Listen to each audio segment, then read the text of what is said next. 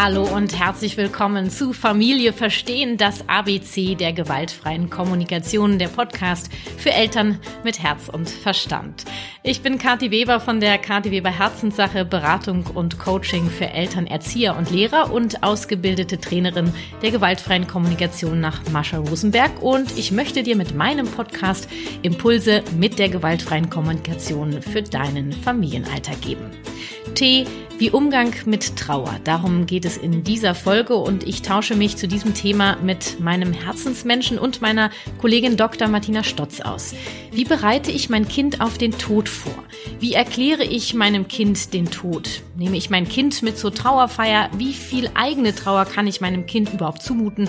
Und viele weitere Fragen, die mich bei Instagram erreicht haben, greifen wir auf und geben dazu und darüber hinaus Impulse, wie du beim Thema Trauer mit deinem Kind umgehen kannst kannst. Diese Folge wird von Bookbeat unterstützt, eine App, mit der du Zugang zu mehr als 50.000 Hörbüchern hast. Ich kann mit einem Hörbuch übrigens auf den Ohren besonders gut abschalten und am liebsten höre ich Romane. Und gerade auf meinen beruflichen Reisen nutze ich Bookbeat super gerne. Du findest in der App allerdings auch jede Menge Elternratgeber zu bindungs- und bedürfnisorientierter Elternschaft und auch Kinderhörbücher. Ich würde sagen, lad dir dein nächstes Buch einfach mal runter in der App und du kannst es hören, egal wann und egal wo. Ich freue mich ja immer riesig über Unterstützung von Produkten, die ich selber gerne nutze und bin total happy, dass ich am Ende dieser Folge noch eine Überraschung für dich zur Bookbeat parat habe. Jetzt gibt es erstmal meine Folge T wie Umgang mit Trauer für dich. Ich wünsche dir viele Impulse.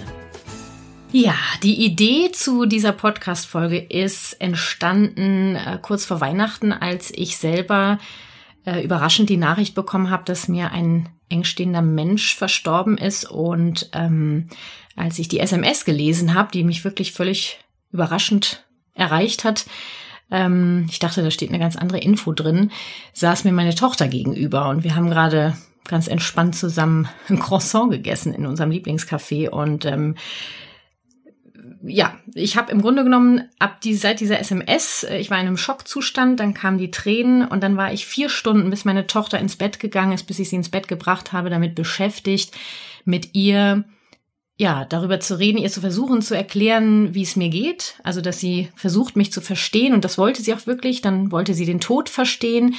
Ich äh, wollte mich um mich selber kümmern, also mir selber Empathie geben und äh, ich kann dir nur sagen, es waren vier sehr, sehr intensive Stunden, die ich da durchlebt habe. Manchmal habe ich gedacht, ich kann nicht mehr, kann jetzt bitte jemand kommen, ich brauche mal Ruhe. Gleichzeitig wusste ich, da kann jetzt gerade einfach niemand kommen und äh, habe es auch als sehr wertvoll empfunden, mit meiner Tochter so in Verbindung zu sein. Und ähm, es endete dann wirklich irgendwann so, also sie hat mich dann gefragt, ob der Kopf des Menschen noch da ist. Und dann habe ich kapiert, dass sie einfach gar kein Bild vor Augen hat, ähm, was mit diesem Menschen passiert ist. Und genau, es endete dann damit, dass ich beim Abendbrot irgendwann aufgestanden bin und mich auf den Boden gelegt habe und ihr versucht habe zu zeigen, wie meine Freundin jetzt da liegt.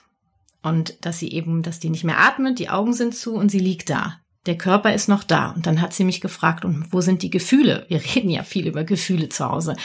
Und dann fiel mir der Seelenvogel ein. Ich rede mit ihr viel über den Seelenvogel, der im Herz lebt und ähm, der hat ganz viel Schubladen und in jeder Schublade ist ein Gefühl.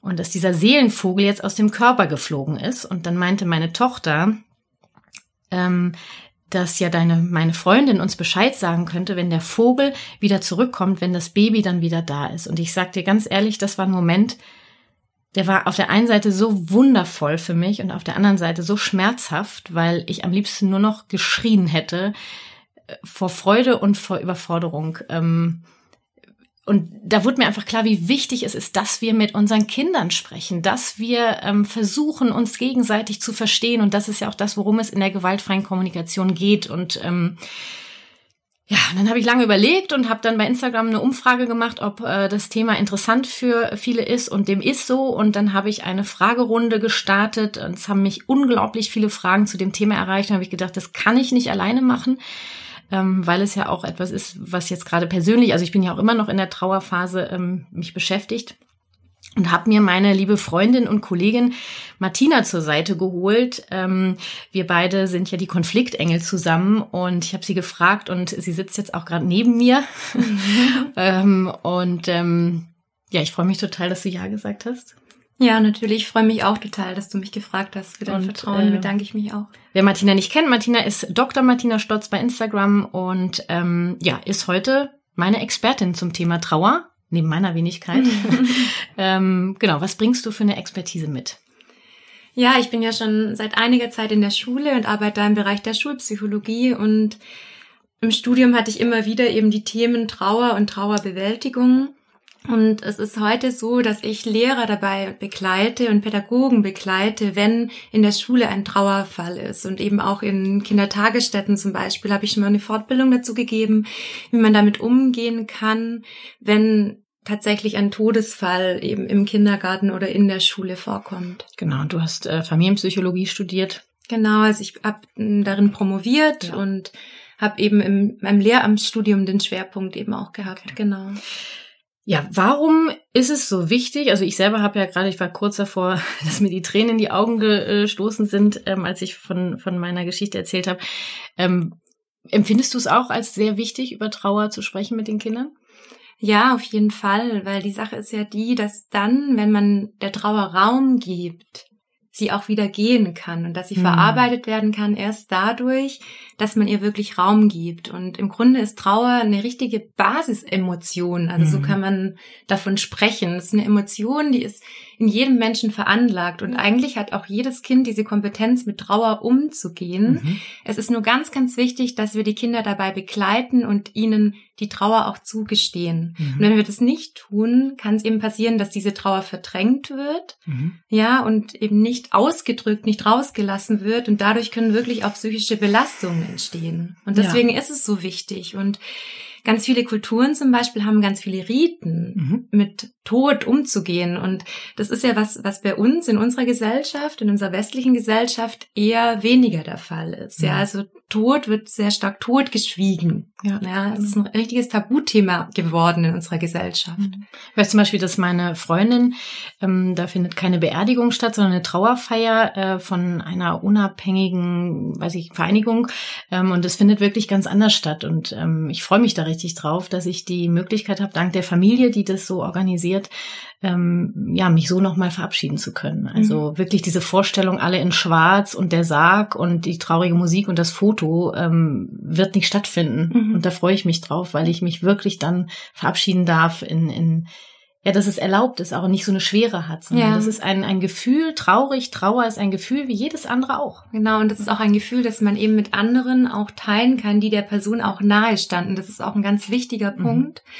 Also gerade auch bei Kindern es ist ganz wichtig, dass sie Gleichaltrige haben, mit denen sie das Ganze teilen ah, können. Okay. Also es ist ganz spannend, weil häufig ist ja so, dass gerade die Mama oder der Papa, wenn es jetzt eben eine ganz enge Bezugsperson war, selber sehr in der Trauer stecken. Mhm, mhm ja, und dann natürlich manchmal auch nur bedingt in der Lage sind, dann ganz feinfühlig auf das Kind zu reagieren. Ich meine, du hast es wundervoll gemacht mit deiner Tochter, nur es war für dich natürlich auch sehr belastend und ja ähm, es ist eben auch so, dass Gefühle ja bekanntlich ansteckend sind und deswegen mm. ist es so wichtig, dass mm. Kinder die Möglichkeit bekommen, mit gleichaltrigen Kindern auch darüber zu sprechen. Deswegen mhm. ist es auch so wichtig, das zum Beispiel im Kindergarten dann zu thematisieren oder in der Schule zu thematisieren. Also auch da die Lehrer oder auch die Erzieherin mit einzubeziehen, wenn es einen Trauerfall in der Familie genau, gab. Dass sie Bescheid wissen. Genau, und dass das angesprochen wird, wirklich ja. in der Gruppe.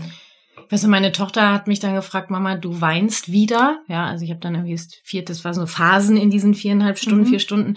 Ähm, dann überkam es mich. Ähm, habe gesagt, ja, weißt du, ich bin so traurig gerade und gleichzeitig bin ich gerade total glücklich, mit dir hier zu sitzen. Mhm. Also auch, dass beides möglich ist. Wir können auch zwei Gefühle gleichzeitig haben. Ja. ja und auch wichtig, dass dieses Gefühl von traurig mit ihr gerade gar nichts zu tun hat. Ja, ja, ganz wichtiger Punkt, weil ja Kinder dann auch dazu neigen, sich immer schuldig zu fühlen. Ja, ja also auch wenn ein Mensch geht, ist es wichtig, den Kindern zu erklären, das hat nichts mit dir zu tun. Mhm. Ja, die Person ist gestorben. Mhm. Ja, mhm. und weil Kinder denken, sie sind schuld daran. Mhm. Weil oft hat man ja gerade, wenn jetzt zum Beispiel Mama oder Papa stirbt, ja, mhm. hat man ja manchmal schlechte Gedanken gehabt über die Eltern. Und ja. Kinder haben mhm. dann in dem Moment totale Angst, dass sie schuld sein können. Ja, jetzt habe ich das gedacht und dann mhm. ja. ja. Ähm, du wolltest einleitend noch was über die drei Entwicklungsphasen sagen, wie unterschiedlich da Trauer aussehen kann, bevor wir zu den Fragen von Instagram kommen. Mhm.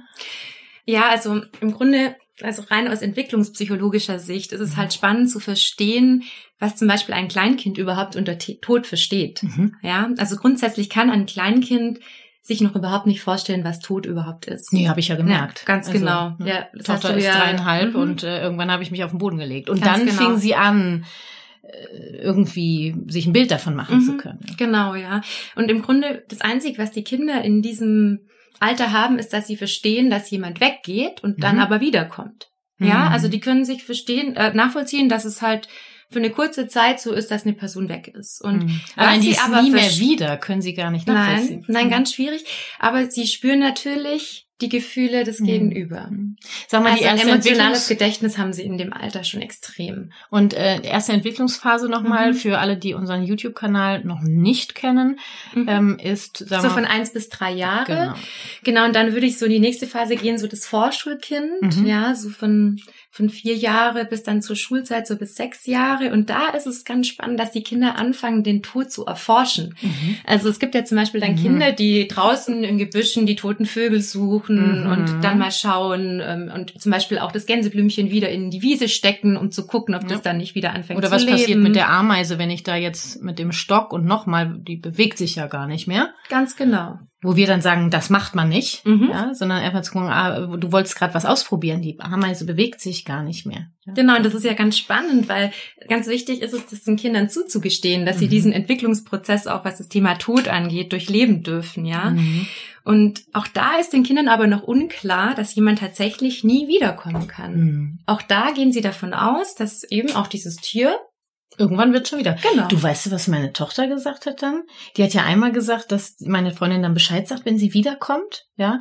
Und äh, ganz interessant, immer noch, ich bin ja auch immer noch in der Trauerphase, kommt sie manchmal und bringt ihr Spieltelefon. Also es ist gar kein Telefon, das ist eine, eine Fernbedienung, aber mhm. das ist ihr Telefon. Sagt sie hier, deine Freundin ist dran. Ja. Ja, also sie mhm. gibt mir das Telefon, um mir zu sagen, dass meine Freundin am Apparat ist. Ich telefoniere dann auch kurz mit ihr. Mhm. Ja, und das ist ganz schön, wenn du darauf eingehst, weil im Grunde zeigst du ihr dann auch, dass sie im Herzen immer noch da ist. Ja, ist sie auch. Und, und weißt du was, wie mir das hilft, Martina? Mhm. Weil ich Kontakt in dem Moment aufnehme und mhm. ihr wirklich, ich sag ihr dann auch wirklich äh, Dinge, die ich ihr gerne sagen möchte mhm. noch. Ja. Ach ja, das ist ganz rührend. Mhm. Ja.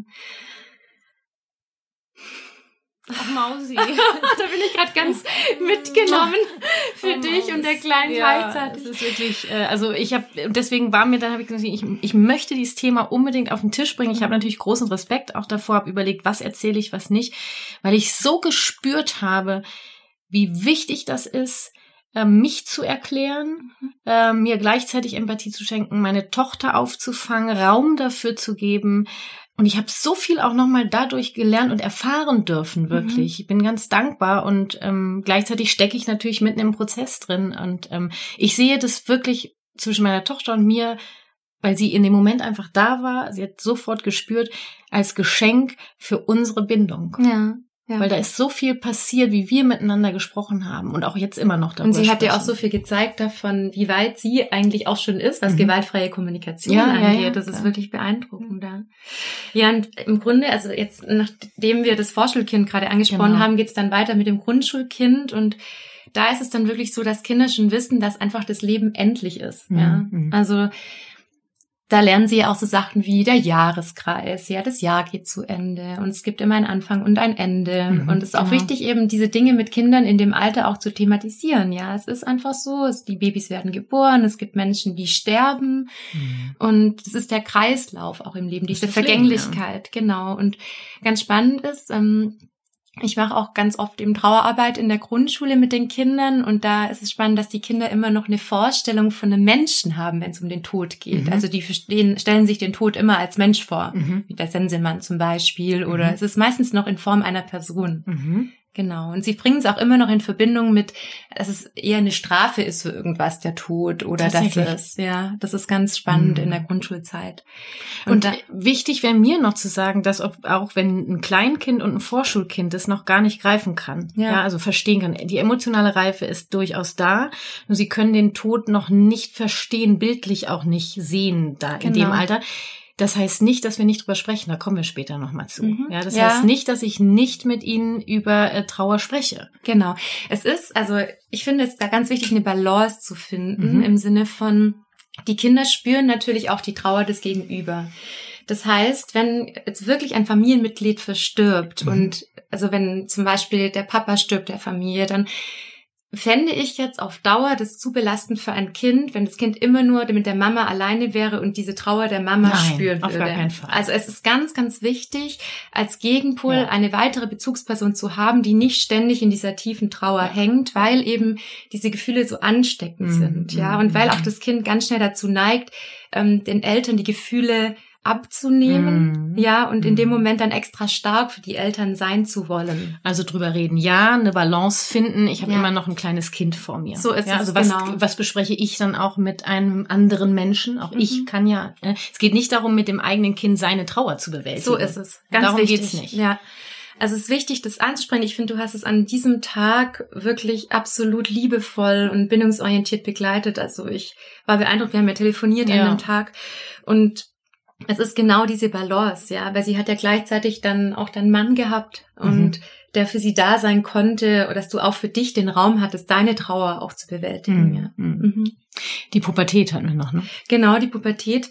Da ist es dann wirklich so, dass die Kinder schon verstehen, dass Tod wirklich bedeutet, dass man auch einen ganz lieben Menschen verliert, eine Bezugsperson mhm. verliert. Also das Ausmaß von Tod wird Kindern wirklich dann erst so in diesem, ja, in diesem Übergang mhm. von der ja, von, von der Grundschulzeit in die Pubertät hm. richtig bewusst. Dann wird's so ja. real. Mhm. Ja. ja, und natürlich, natürlich auch zusammenhängend mit der Pubertät ist es so, dass die Kinder dann ganz starke Gefühlsschwankungen haben mhm. können mhm. und ganz schwer nur damit umgehen können. Und das heißt nicht immer, dass sie nur traurig sind, mhm. sondern dass sie auch wütend sein können, aggressiv sein können, ja. Also alles, was so damit zusammenhängt, weil oft denkt man ja, die Kinder sind einfach immer nur traurig. Nee, so ist es nee, nicht. Sondern die haben ganz andere Gefühle noch. Eigentlich so wertvoll, sich das mal anzugucken. Ja. Ähm, davon auch selber was überschwappen zu lassen. Ähm, darf ich zu den Fragen kommen? Ja, gerne. Also ich habe versucht, äh, die Flut an Fragen zu komprimieren in, in Hauptthemen und würde gern anfangen mit ähm, diesem Thema, wie kann ich äh, die Angst vom Tod nehmen? Und das fand ich total spannend, wieso davon ausgegangen wird, dass jemand Angst vorm Tod hat. Mhm. Ja, wahrscheinlich diese Angst. Also ich denke jetzt mal, die Mama, die diese Frage gestellt hat. Mehrere Mamas, Mehrere ja. Mamas, ja. Das hängt damit zusammen, dass eben diese Menschen selbst extreme Angst wahrscheinlich mhm. vor dem Tod haben. Das mhm. heißt, dass ihnen in ihrer Kindheit mhm. dieser bewusste Umgang mit Tod wahrscheinlich ja nicht beigebracht wurde, weil e-, eben in unserer Gesellschaft das alles so totgeschwiegen wird. Mhm. Und ich kann dazu nur sagen, der ganz offene Umgang mit Tod im Alltag. Mhm. Also ich habe ein Beispiel. Wir waren jetzt letztes Jahr mit meiner Schulklasse war ich in der Oper ähm, Kannst du pfeifen, Johanna? Mhm. Wunderschöne Oper. Und da ist eben auch so, dass ein Junge einen, Großvater kennenlernt, also sich einen eigenen Großvater holt, der im Altenheim wohnt und der Ach. verstirbt am Schluss. Mhm. Und ja, da ist eben auch dann die Diskussion gewesen, sollen wir da mit den Kindern hin? Das ist ja so ein schwieriges Thema für die Kinder. Mhm. Und ich finde, es ist ein alltägliches Thema. Es war ja. ganz traurig. Wir haben selber geweint, auch in der Klasse, als wir das Buch gelesen haben. Und dann haben mhm. wir die Oper angeschaut. Und es ist aber einfach, ja, das normale Leben. Und Kinder sollten immer und immer wieder mit dem Thema konfrontiert mhm. werden. Mhm. Und dann ja, können die Kinder werden. auch entsprechend begleitet werden ja. und einen Umgang damit lernen, sodass mhm. sie keine Angst mehr davor genau, haben. Genau, das, ja, im Grunde genommen, dass es zum Leben dazugehört und dass ich immer mal drüber spreche. Und es kann ja auch sein, dass bei dem einen, es gibt ja auch Bücher dazu, ja, dass bei dem einen Buch mein Kind kaum reagiert. Genau. Dann ist gerade kein Gesprächsbedarf da. Und beim anderen Mal, ich lese das Buch drei Wochen später, ist auf einmal ein Redebedarf da. Und ja. dann, dass ich da, dass ich das zulasse und dass wir kurz drüber sprechen und dann lasse ich es auch wieder gut sein. Genau. Ja, oder viele Kinder haben ja zum Beispiel auch Haustiere. Mhm. Und da ja. ist es ja auch so, dass immer wieder die Haustiere auch sterben. Und dann ist auch die Frage, wie gehe ich damit um? Mhm. Ja, kaufe ich gleich ein neues Haustier oder lasse ich meinem Kind wirklich den Raum, sich zu verabschieden, mhm. dem Haustier ein Grab irgendwie im Garten? Genau, auch gemeinsam zu, zu überlegen, wo du gerade sagtest, dass eben Tod zum Alltag dazugehört, zu integrieren, mal zu gucken, ähm, was gibt es da für Riten? Ja, ja. Ähm, was kann ich mit meinem Kind alles machen? Und da fordere ich auch auf zur eigenen Kreativität. Und auch Kinder haben wundervolle Ideen, auf die wir gar nicht nicht kommen würden.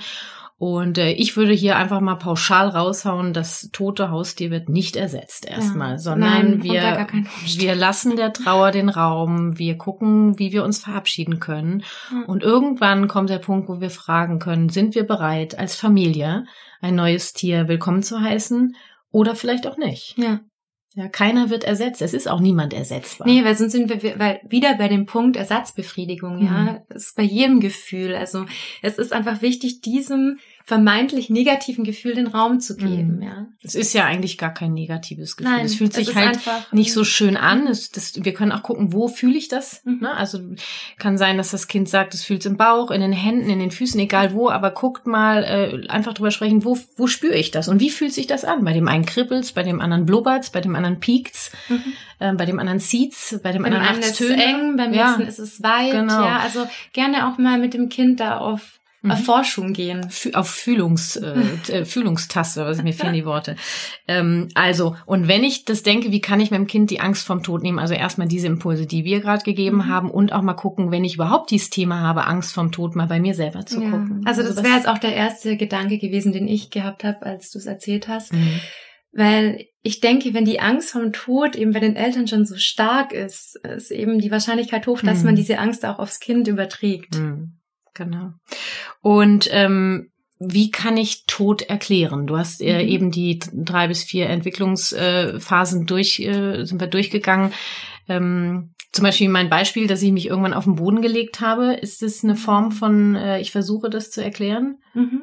Es ist eine Form, also es ist natürlich so, dass die Kleine trotzdem nicht versteht, dass selbst wenn die Person da tot da liegt, Ja. dass sie denkt trotzdem, dass sie wiederkommt. Ja, ja, natürlich. Mhm. Nur Ich es kann- ist auf ich- jeden Fall ein, ein, eine Möglichkeit, ja, die Frage zu beantworten, Zu die versuchen, sie hatte. zu beantworten, genau. genau. Und das Ding ist, ich werde einem dreijährigen Kind den Tod nicht äh, erklären können. Nein, ich kann nicht möglich. versuchen, es verständlich zu Mhm. machen irgendwie, aber es Mhm. wird es nicht verstehen. Mhm. Wir haben es eben von dir gehört, es kann es gar nicht ja. verstehen. Aber ich bin ein absoluter Verfechter von Klarheit, was Ja. das angeht. Das heißt, wirklich sagen, die Person ist gestorben. ja, und Ja, die nicht Person oh, ist Opa tot. ist im Himmel Genau, weil, oder auch nicht die Person ist weit weg. oder eingeschlafen. Die, ja, weil eingeschlafen, also erstens mal, wenn man sagt, die Person ist weit weg, Mhm. bedeutet es, dass die Kinder vielleicht denken, oh Gott, sie ist weit weg und sich alleine fühlen. Mhm, ja, das mhm, ist mhm. ist sozusagen diese Verlustangst noch verstärkt.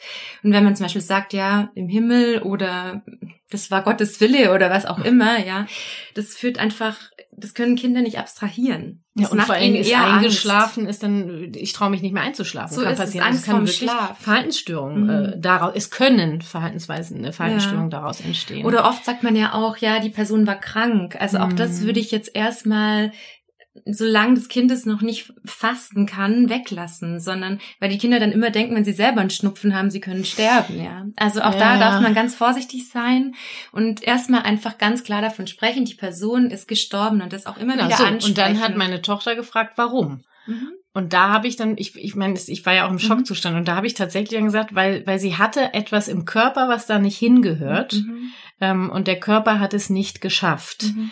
Ähm, Also ganz wichtig ist, wenn man das mit der Krankheit auch Ja. erklärt, dass du es so genau erklärst Okay. und dass man auch Ich sagt, sehr, sehr, sehr krank. Also ja, das habe ich gesagt und ja, vor allem also nicht nur eine Erkältung oder ein Nee, genau. Schnupfen, Da habe ich noch sehr, sehr gesagt, krank. äh, guck mal, und du hattest äh, gestern einen Schnupfen.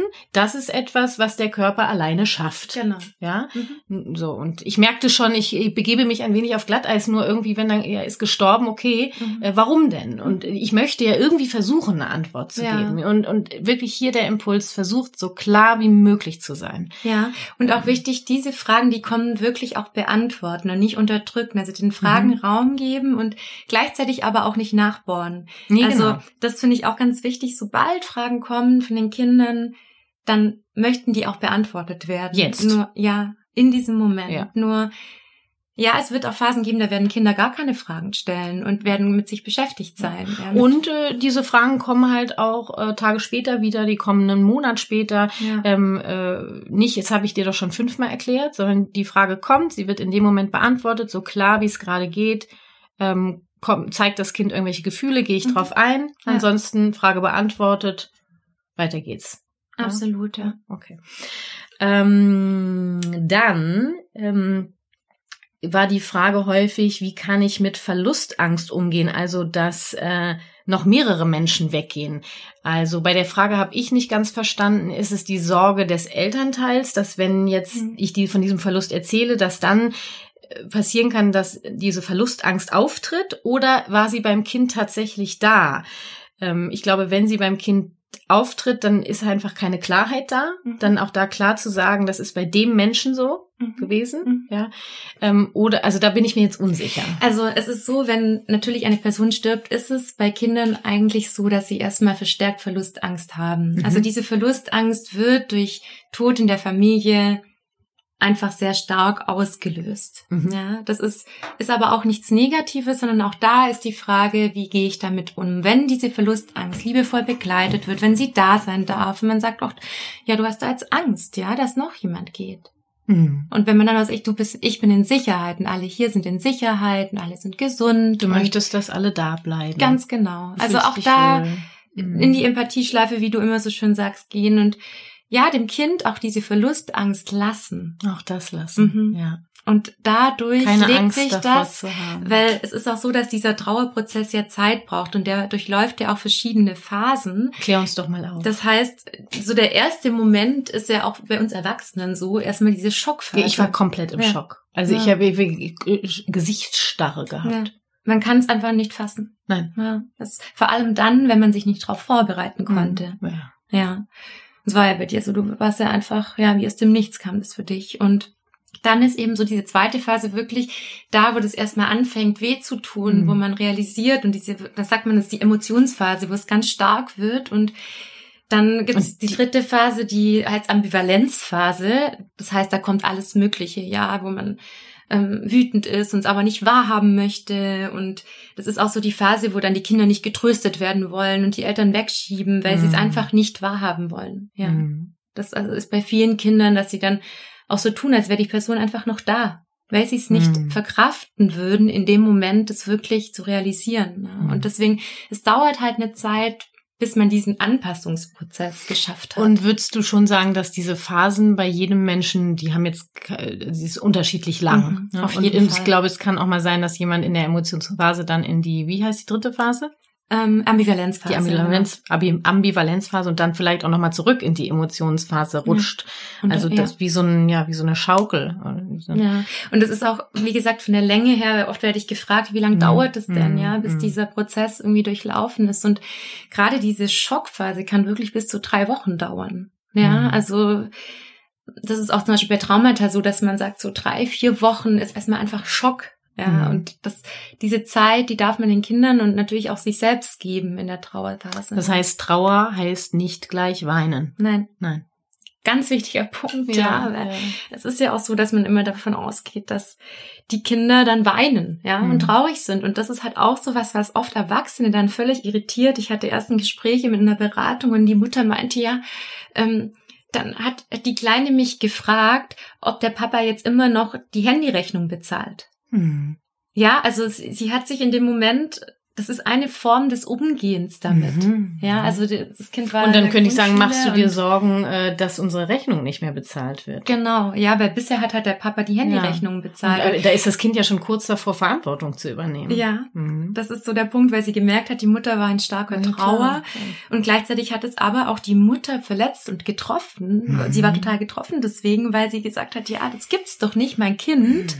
Ähm, das macht, das ist gar nicht richtig traurig. Das weint ja gar Mhm. nicht, sondern das fragt nur nach der Handyrechnung. Was soll das denn? Ganz Wie genau. oberflächlich ist mein Kind denn? Genau, und Ja. ganz oft zeigen Kinder Verhaltensweisen, die für uns Erwachsene Unverständlich, Ja. nicht nachvollziehbar sind. erstmal nicht nachvollziehbar, ja. Ist denn bei den äh, drei Phasen, kommt noch eine vierte Phase, ne? Ja, es kommt die Phase, in der man es akzeptieren kann, in der man sozusagen, ja, re diese Realität akzeptieren kann, Ich dass diese Person nicht wiederkommt. Also Ich man sagt gerade die ganze Zeit, in welcher Phase ich mich gerade befinde. ja. Es ist ja nicht nur für Kinder so, das Ja. gilt ja für alle Menschen. Ne? hm, Ja, und dann, wenn du die vierte Phase erreicht hast, die braucht ja wahrscheinlich auch noch mal einen Moment, können wir dann irgendwann sagen, dass die Trauerphase beendet ist. mhm. Ja, und dann ist es im Grunde so, dass man natürlich noch traurig ist, wenn man daran denkt, Mhm, ja, mhm, und mhm. einem wieder bewusst wird in verschiedenen Momenten, dass man die Person vermisst. Nur, dass diese extrem Mhm. starke Trauer einfach nachlässt. Also es Mhm. fühlt sich weicher an. Ja. Mhm. Und ähm, Was tun, wenn das Kind nicht trauert, wurde ich gefragt. Wir haben mhm. gerade schon ein bisschen drüber gesprochen. Äh, das Kind trauert auf jeden Fall. Mhm. Nur es trauert auf seine eigene Weise. Ja. Mit vielleicht dem Wissen jetzt, dass es diese vier verschiedenen Trauerphasen gibt in der großen Trauerphase. Mhm. Und äh, dass das Kind eben Verhaltensweisen an den Tag legt, die jetzt nicht konform sind mit unserem Verständnis von Trauer. Gleichzeitig das Kind damit zu akzeptieren und zu gucken, an welchem Punkt ist es gerade? Wo kann ich es unterstützen? Also wie bei deiner Klientin, dann wirklich sagen, du machst dir gerade Sorgen, dass, äh, dass die Handyrechnung nicht bezahlt wird. Ja, ja weil, ja. weil der Papa weg ist. Mhm. Ja. Mhm. Und dann sagen, weißt du, ich kümmere mich darum jetzt. Ich ja. bin da. Ja. Und aber auch mit dem Wissen, dass natürlich das Wesen des Kindes ein anderes mhm. ist wie das Wesen der Erwachsenen. Das heißt, Kinder sind ja auch in einer Trauerphase mhm. immer wieder in sehr, sehr ähm, wie soll ich sagen, achtsamen Phasen. Also die können das auch einfach anders abschalten. Mhm. Das heißt, wenn die jetzt mhm. im Spiel vertieft sind oder wenn sie abgelenkt sind von irgendwelchen anderen Dingen, vergessen die auch mal diese Trauer. Ja, wie ja, schön. Ja, ja, und das ist was, was wir Erwachsenen ja dann nicht tun. Mhm. Und auch das ist auch eine Schutzstrategie, die Kinder dann mhm. haben, dass sie sich einfach im Spiel oder ja mit Freunden dann ablenken. Also erstmal dieses Bewusstsein, jeder trauert auf seine eigene ja. Weise. Es gibt die vier verschiedenen Phasen und ähm, ja, dass es auch okay ist, mal einen Moment eben nicht traurig zu sein, obwohl ja. ich in Trauer bin. Ja. Und eben auch dann zu ermöglichen, dass Personen da sind, die auch nicht in Trauer sind, mhm, mhm. die jedoch trotzdem bindungsorientiert auf das Kind eingehen können, mhm. sollte dann irgendwie was zur Sprache kommen. Mhm. Ja. Und ähm, wichtig äh, das Thema auch gewesen bei der Umfrage, wie kann ich mein Kind auf einen Verlust vorbereiten? Zum Beispiel, der Hund ist schwer krank, äh, ein Familienmitglied ist schwer krank, der Vogel, äh, wir wissen, der Vogel wird sterben. Wenn ich das weiß, ja. war die Frage, sage ich meinem Kind das? Ja. Ja, natürlich. ähm, wie, wie kann ich mein Kind vorbereiten? Also ich mhm. finde, wir haben schon viele Impulse gegeben, ähm, erklären, in welchem Zustand sich dieser Mensch oder das Wesen befindet. Ja. Ich würde jetzt bei Kindern, ich weiß nicht, wie du das siehst, würde ich erstmal jetzt keinen Unterschied zwischen dem Haustier machen und dem Opa, weil das Kind hat zu beiden eine Bindung. Ja, so ist es. Ja. Es ist ja ein Familienmitglied, auch ein ja. Haustier. Genau. Und äh, einfach den Zustand erklären. Ja. Und ähm, ja, was, was können, was können sie noch tun? Also wenn klar ist, dass die Person sterben wird. Davon gehen wir aus gerade, ja. Ja, dann würde ich darüber sprechen. Mach mal ein Beispiel. Ich würde sagen, ja, also zum Beispiel, der Hase ist, ist sehr, sehr krank. Ja. ja. Das kann der Arzt nicht mehr heilen. Mhm. Ja, und das Haustier wird irgendwann sterben müssen. Mhm. Ja. Und vielleicht dann auch tatsächlich fragen, ja, wie, wie das für das Kind ist. Hm. Und ja, oder wie jetzt gerade zum Beispiel, äh, so, so ein Moment wie gerade zwischen uns, so eine Stille darf ja auch mal sein. Ja. Wir müssen nicht dann sofort erstmal gucken, was kann mein Kind gerade aufnehmen? Wie alt ist mein Kind überhaupt? Also das ist ja klar bei der Frage, wie bereite ich mein Kind auf Verlusten, auf einen Tod vor? Ähm, wir haben vorhin drüber gesprochen, die verschiedenen Entwicklungsstufen, ja, ja. mit dem Wissen jetzt, was ich habe, ähm, entsprechend das Kind zu begleiten. Ja, kommen Gefühle hoch, die Gefühle dürfen sein. Genau, wir können Fragen, auch, kommen beantworten, Fragen. beantworte ich die Fragen ganz klar. Genau, und wir können ja. gemeinsam vielleicht äh, überlegen, hast du Interesse, dass wir überlegen, wie wir uns verabschieden wollen? Möchtest du, was möchtest du gerne noch mitgeben? Möchten wir, ne? Keine Ahnung, also da können ja Ideen entstehen, die können so kreativ sein. Ja, und auch gerade das Verabschieden ist eben ein ganz, ganz wichtiges Ritual im Umgang mit Tod und Trauer dass man den Kindern die Möglichkeit gibt, diese Rituale im Alltag zu integrieren. Das mhm. können Bilder sein, es können Briefe sein, die genau. noch geschrieben werden. Fotos. Ja, also zum Beispiel meiner Oma geht's auch gerade ganz schlecht. Mir mhm. war es einfach ganz, ganz wichtig, ihr nochmal einen ganz langen Brief zu schreiben, um mhm. ihr alles zu sagen. Ja, das ist ja oft so, dass, dass man dann auch sagt, ja, man konnte nicht mehr alles mitteilen. Und das war mhm. für mich auch ganz heilsam. Mhm. Das jetzt alles eben schon mal von der Seele geschrieben zu haben und nochmal gesagt zu haben. Und zu wissen, dass der andere Mensch das auch weiß. Ja, genau. Was er dir bedeutet. Mhm. Ja.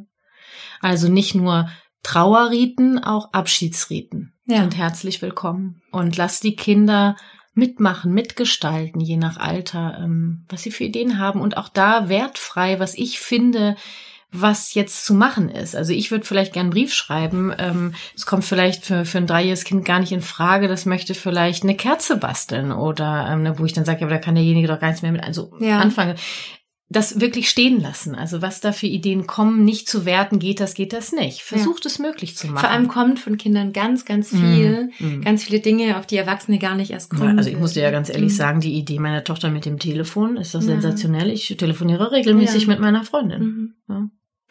Das ist wirklich rührend, ja, absolut. Ähm, das war die Vorbereitung jetzt, oder? Auf das Sterben gerade die Frage. Ja, ja äh, die Frage war die Vorbereitung auf den Verlust. Äh, wie wir die Trauer begleiten, haben wir, glaube ich, schon ähm, einiges drüber gesprochen. Ähm, es gab noch die Frage, ähm, warte mal, wo, wo habe ich die jetzt? Bitte verzeih. Es ging darum, ah ja, wie ich die Trauer, ähm, also wenn ich ein Baby habe, ja. wie ich ähm, das dem Baby zeige, wie ich damit umgehe. Das fand ich eigentlich auch sehr spannend. Es ist sehr spannend und es ist tatsächlich auch gar nicht so einfach, weil mhm. wenn ich jetzt selbst als erstgewählte Bezugsperson ganz, ganz tief in der Trauer bin, ja. ist es ganz, ganz wichtig, dass das Kind auch noch Nähe bekommt von einer weiteren Person, die nicht so stark von der Trauer betroffen ist. Das heißt, ich würde dann mir die Zeit auch nehmen, mein Kind auch der zweiten Bezugsperson abgeben, damit das Kind ganz viel Nähe auch von einer Person bekommt, die nicht in dieser extremen Trauer steckt. Also mal angenommen, ähm, ich bin die Mutter, ich habe den Vater zu ja. Hause und ich bin in starker Trauer, dass ich sagen würde, äh, du nimmst jetzt das Kind so mhm. und so lange und ich würde sogar raten, die Wohnung zu verlassen. Oder mhm. die verlassen die Wohnung, dass einfach die Gefühle mal raus sind, wie genau. so auslüften. Das heißt natürlich nicht, dass man sein Baby gar nicht mehr zu sich Nein, nein, ich meine, ich rede jetzt hier zum Beispiel von einer Stunde mhm. oder so. Oder ja. es kann ja auch, äh, wenn Vater und Mutter trauern, dass das Kind ähm, äh, von der Großmutter abgeholt wird. Wie, also Ganz findet genau. eine Lösung und dann wirklich würde ich auch eine räumliche Trennung empfehlen, um mal, weil du ja gesagt mhm. hast, Gefühle schwappen über, ja, ja. Gefühle sind äh, Anziehungskräfte, haben die da mal wie so Luft zu geben. Mhm. Ja. ja, weil man kann sich das echt so vorstellen, das Gehirn speichert wirklich diese Emotionen schon. Also gerade dieses Reptiliengehirn, das ja Babys schon recht ausgeprägt haben, da speichern wirklich, äh, speichern Babys bereits diese Emotionen ab. Und mhm. deswegen ist es tatsächlich wichtig, da ganz achtsam mit umzugehen. Eine ganz mhm. wichtige Frage. Gleichzeitig würde ich auch empfehlen, auch mit einem Baby, kann man jetzt sagen, aber das Baby versteht ja nichts, nur es lernt ja zu verstehen. Mhm. Ähm, es spürt auf jeden Fall all unsere Gefühle. Ja. Ähm, kann ja sein, dass ich jetzt die Situation habe, wir sind beim Wickeln zum Beispiel, ja, und, und ich bin gerade traurig. Ich habe gerade eine tiefe, tiefe Trauer, dass ich kurz sage, weißt du, ich habe dich hier auf dem Wickeltisch liegen ähm, und ich kümmere mich um dich ich bin gerade sehr traurig, ich kümmere mich darum um mich, ich bin für dich da. Ja. Und das würde ich sagen. Mhm. Ja, das werde ich auch immer gefragt. Kann man das schon sagen? Natürlich. Ja, auf jeden Fall. Weil es also schwappt was Gefühle, über. Das ja. ist ja ein, ähm, alleine ich liebe ja diesen Satz. Entweder ich, ich sage wirklich, ich sage so oft zu meinen Kindern und ich kümmere mich um mich. Ja. Ich bin für mich verantwortlich, das sage ich so oft. Und was ich auch äh, sage, ich bin für dich da. Genau. Ich kümmere mich um dich. Ja. Also wenn da Gefühle sind, ja. Also und ich mit redet mit Babys. Also ich rede jetzt nicht davon, eine Klinke an die Backe zu labern. Bitte nicht. Ich habe jetzt gerade, das war ein Satz. Mhm. Ja. Weil es ist ja auch da logisch zu erklären. In dem Moment, wo du so mit deinem Baby sprichst, mhm. spürt dein Baby, dein Kind, dass du die Gefühle bei dir da sein mhm. lässt und bei mhm. dir annimmst. Und das ist das, was wir unseren Kindern vermitteln möchten. Wir möchten vermitteln, dass wir Menschen sind, die achtsam mit unseren eigenen Gefühlen umgehen. Ja. Ja, und das gibt Kindern Sicherheit. Genau. Da sind wir wieder so bei dem Punkt, dass äh, das sonst nämlich Kinder in so eine Unsicherheit bringt, wenn die nicht so richtig wissen, was ist denn mit Mama oder mit Papa ja, los. Was kann ich tun? Was kann genau, ich tun? Genau, hat das was mit mir zu ja, tun? Das ich was falsch gemacht? Kinder. Das, ja, Wie kann ich es wieder lässt gut sie minderwertig machen? fühlen. Ja. Und wenn ich jetzt sage, ne, Situation auf dem Wickeltisch und ich habe das gesagt, ich wickel dich gerade, ähm, ich gerade bin ganz traurig, ich kümmere mich um mich, gleichzeitig bin ich für dich da und jetzt mache ich die Windel auf, das macht Ratsch, jetzt wische ich äh, deinen Hintern ab, dass ich dann das erkläre, was wir tun, um im Hier und Jetzt zu sein. Dieses genau. ich kümmere mich um dich auch wirklich ja, das zu tun und beschreiben. Also es gibt ja auch eine Podcast-Folge ähm, GFK, äh, ab welchem Alter. Ich glaube, das ist Folge Nummer drei oder vier, bin mir gerade unsicher. Da geht es darum, wie kann ich mit Babys auch schon reden und auch schon im, im Mutterleib. Und äh, da animiere ich dazu, eben Tatsachen zu beschreiben, ja. Ja, Dinge zu benennen, was ich gerade tue. Das gibt unglaublich viel Sicherheit. Das ist wie wenn wir zum Arzt gehen und überhaupt nicht wissen, was der macht. Ja. Wenn da einer ist und sagt, so, Frau Weber, und jetzt legen Sie den Arm hier hin und jetzt machen Sie so und jetzt hole ich die Spritze, schauen jetzt, dann fühle ich mich gleich mhm aufgehobener. Geht uns nicht anders. Ja, ja. ja und es ist auch gut, dass du es nochmal ansprichst mit den, ja, mit der Struktur und auch den Routinen, weil gerade in so einem Fall sind diese klaren Abläufe, die Strukturen im mhm. Familienalltag umso wichtiger. Umso wichtiger. Dass sich diese Dinge nicht verändern, egal wie stark ich auch als Mama und Papa vielleicht in der Trauer bin. Diese Routinen bleiben da und geben dem Kind weiterhin die Sicherheit. Zum Beispiel gerade das Schlafritual am Abend ja. oder ja, das und wenn äh, wenn ich jetzt was auch immer. genau und wenn ich jetzt sage, ich brauche ich bin in so einer Trauerphase, ich brauche einfach äh, Momente für mich Abstand, ja. dass ich da ein Ritual entwickle, dass vielleicht derjenige, der mich ablöst, äh, zur gleichen Zeit kommt oder immer zum gleichen Ort geht mit dem Kind, ja. dass da Rituale entstehen mhm. quasi dadurch. Ach, da fällt mir gerade noch was ein zum Ort. Ja. Weil ich häufig die Frage bekomme, wo soll ich das denn dann erzählen? Ach so. Also wenn jemand gestorben ist. Ja. Und da empfehle ich immer, dass es wirklich ein Ort ist, der dem Kind sehr vertraut ist. Mhm. Ja, und es ist auch wichtig, dass natürlich, wenn eine Person gestorben ist, also ich kann es in meinem Fall auch mal sagen, zum Beispiel meine Lehrerin oder wie auch immer gestorben ist, dass es eine Person ist, die dem Kind ganz vertraut ist, die ihm von dem Tod erzählt. Es mhm. darf nicht einfach irgendeine fremde Person sein, mhm. sonst ist es wichtig, dass das Kind wirklich oder auch die Klasse oder die Kindergartengruppe einen ganz engen Bezug also, zu Also, dass da nicht einfach hat. der Direktor reinkommt, so genau. ungefähr, also so ein bisschen. Mhm. Ja, das gibt's das, alles, ja, ja dass klar. dann plötzlich der Direktor kommt und, und eine halt Durchsage halt, macht. Wird ja, vielleicht also, noch einen Tag gewartet und dann ja. kommt die Vertrauenslehrerin rein und ja. macht das. Ja. Wobei, da sind wir beim nächsten Punkt, das mit dem Warten. Also auch, auch da ist es wichtig, dass man eigentlich so schnell wie möglich reagiert. Nur, mhm. das war jetzt ganz wichtig, dein Impuls, mhm. es ist wichtiger, dass es die Bezugsperson ist, dann mhm. lieber warten, mhm. ja, nur dann so schnell wie möglich. Okay. Ja. Also so lang wie, so kurz wie möglich das Ganze verdrängen oder verheimlichen. Mhm. Dann kam noch häufig vor, ähm, inwieweit kann ich meine eigene Trauer dem Kind zumuten und wie oft? Mhm. Äh, wir haben ja schon viel drüber gesprochen. Also auf jeden Fall zumuten. Was heißt zumuten? Sondern das Kind ist sehr dankbar, wenn wir ehrlich sagen, was los ist. Mhm. Mhm. Auch da geht's um die Balance, denke ich. Mhm. Ja. Also wie gesagt, dass diese weitere Person da ist, die nicht so sehr betroffen ist, das würde ich mhm. tatsächlich empfehlen. Und dann aber genau das, was wir alle schon gesagt haben. Das heißt, oder so wie du es gemacht hast, war es einfach auch Und vorbildlich. Du, du merkst auch bei deinem Kind, wenn es genug ist. Ja. Also das fängt dann auf einmal an, äh, von anderen Dingen zu reden. Dann lass es darüber reden und nimm nicht wieder den Faden auf. Wir haben doch gerade über ne, den ja. Tod von gesprochen, sondern dann lass es laufen und du das ist ein ganz klares oder es fängt an, andere Dinge zu machen. Aufzustehen, wegzugehen, woanders hinzugucken. Das sind ganz ja. klare Signale, äh, mein Fass ist voll. Und ähm, wie oft du über die Trauer erzählst, naja, du siehst ja selber gerade an dem Beispiel meiner Tochter, die jetzt vier Wochen später noch mit mir drüber redet. Also ja. sie kommt von sich aus, ja. Mhm. Ähm, das würde ich beobachten. Also ja. nicht zwanghaft, sondern einfach gucken, ähm, kommt mein Kind, ähm, möchte es noch was wissen, mhm. was ist da? Ja. Mhm. Und ähm, gerade genau. wenn die Kinder auch älter sind, ist es zum Beispiel auch finde ich sehr, sehr heilsam, wenn man mit den Kindern auch über diesen Trauerprozess spricht. Das heißt, wenn man dann auch sagt, ja, jetzt vor drei Wochen, da war ich noch richtig schockiert und heute mhm. bin ich jetzt noch ganz traurig und aber langsam fühlt sich das Gefühl leichter an. Also das wirklich auch zu benennen. ich sag mal jetzt zum Beispiel mit dem Wissen, was wir nach der Folge haben, kann ich auch sagen, du, ich bin gerade in, in der Schockphase und das mhm. wird jetzt wahrscheinlich noch einen Moment dauern. Also eine, zwei Wochen kann das dauern ähm, ich, ich bin auf jeden Fall gleichzeitig für dich da. Mhm, mhm. ja. Mhm. Und auch eben zu verdeutlichen, dass es normal ist, also mhm. dass das dazugehört, dass es bei jedem Menschen einfach Zeit braucht, mhm. ja, bis man die Trauer bewältigt hat. Das kann man Kindern erklären, sobald sie es verstehen. Du kannst auch sagen, ich nehme mir die Zeit, die ich brauche und kümmere mich um mich. Und gleichzeitig bin ich für dich da. Ja. Schön. Ähm, dann habe ich die letzte Frage die sehr häufig aufge äh, aufgetreten ist, nehme ich mein Kind mit zur Trauerfeier, nehme ich es mit ähm, vom Friedhof. Da sind Ihr, wir uns einig, oder? Ja, da sind wir uns sehr einig. ja. Ihr nehmt auf jeden Fall eure Kinder mit. Ja. Ähm, und ähm, ja, redet mit ihnen drüber, wo ihr hingeht. Und vor allem, wenn die Kinder schon ein gewisses Alter haben, lasst sie mitgestalten. Hm, ja. Möchtest du irgendwas machen an der hm. Trauerfeier? Möchtest du dich noch irgendwie verabschieden? Ja, Auch hast die, du noch die, Ideen? Die Trauerfeier ist ein Teil eine, eines Absch Abschiedsrituals. Also es ist mhm. ein Abschiedsritual von vielen Riten, die ihr haben könnt. Mhm. Ja. Also bei mir kommt auch oft in der Trauerberatung die Frage, ob ähm, Kinder tote Menschen sehen sollten. Mhm.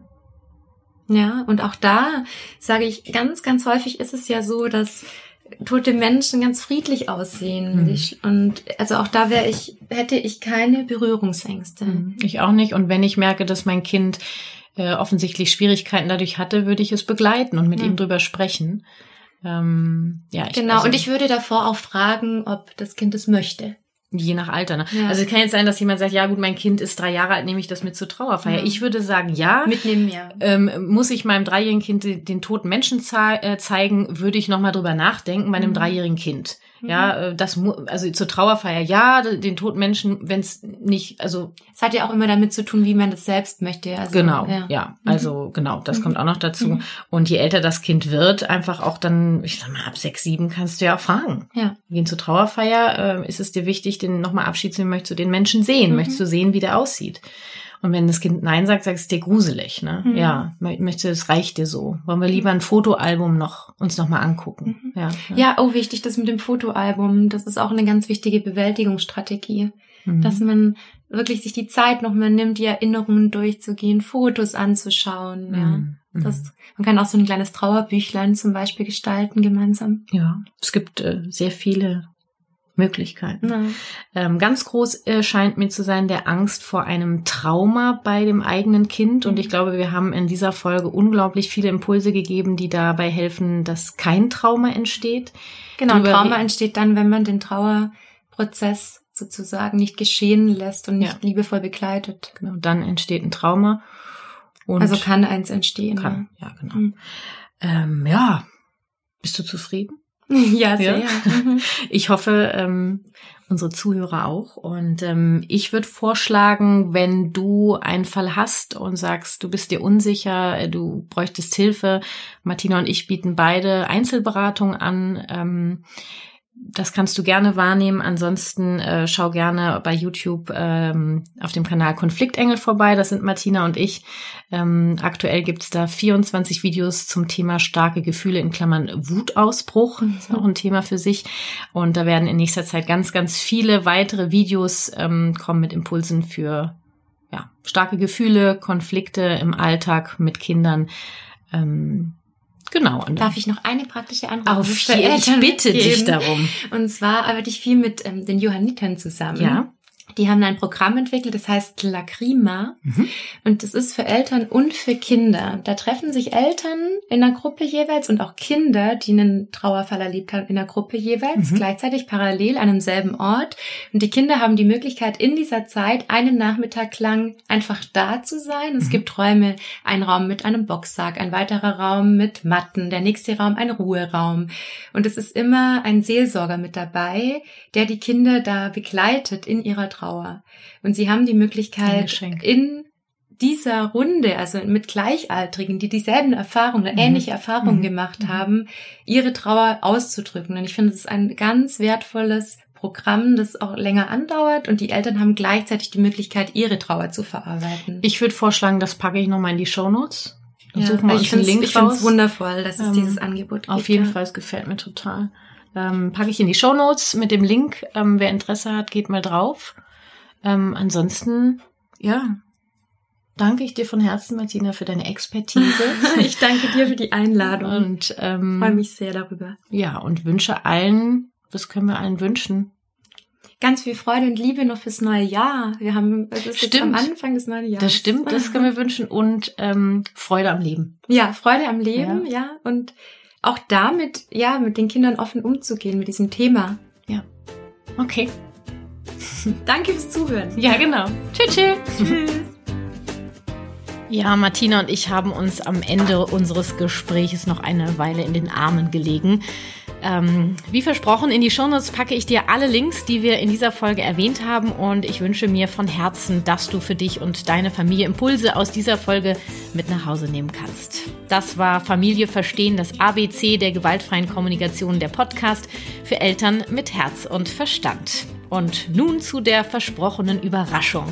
In den Shownotes findest du einen Link und einen Code, mit dem du Bookbeat einen Monat lang gratis testen kannst. Und zwar die Premium-Version. Also du kannst so viele Hörbücher hören, wie du möchtest. Kein Limit. Und dir stehen mehr als 50.000 Bücher zur Verfügung. Ja, am besten du stöberst gleich mal durch und probierst dich aus.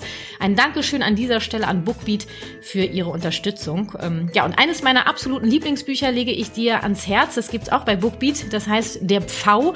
Was hab ich gelacht bei diesem Buch und äh, tu es auch immer wieder gerne. Trifft genau meinen Humor. Also, eine Herzensempfehlung. Ich würde sagen, ab in die Shownotes. Da ist auch der Link zu meiner Webpage. Auf der findest du alle aktuellen Termine meiner GFK-Kurse in ganz Deutschland. Und für alle Herzensletter-Abonnenten gibt es ab sofort ein gratis E-Book Gewaltfreie Kommunikation in Kindersprache. Ja, und auch der Link zu meinem Instagram-Profil ist dort zu finden. Auf Instagram gebe ich regelmäßig kostenlose GFK-Impulse, Berichte aus meinem GFK-Alltag und habe Gewinnspiele am Start. Ich freue mich auf dich, egal wo, und wünsche dir viel Freude mit der GFK. Lass uns gemeinsam die Welt ein wenig freundlicher gestalten. Deine Kathi.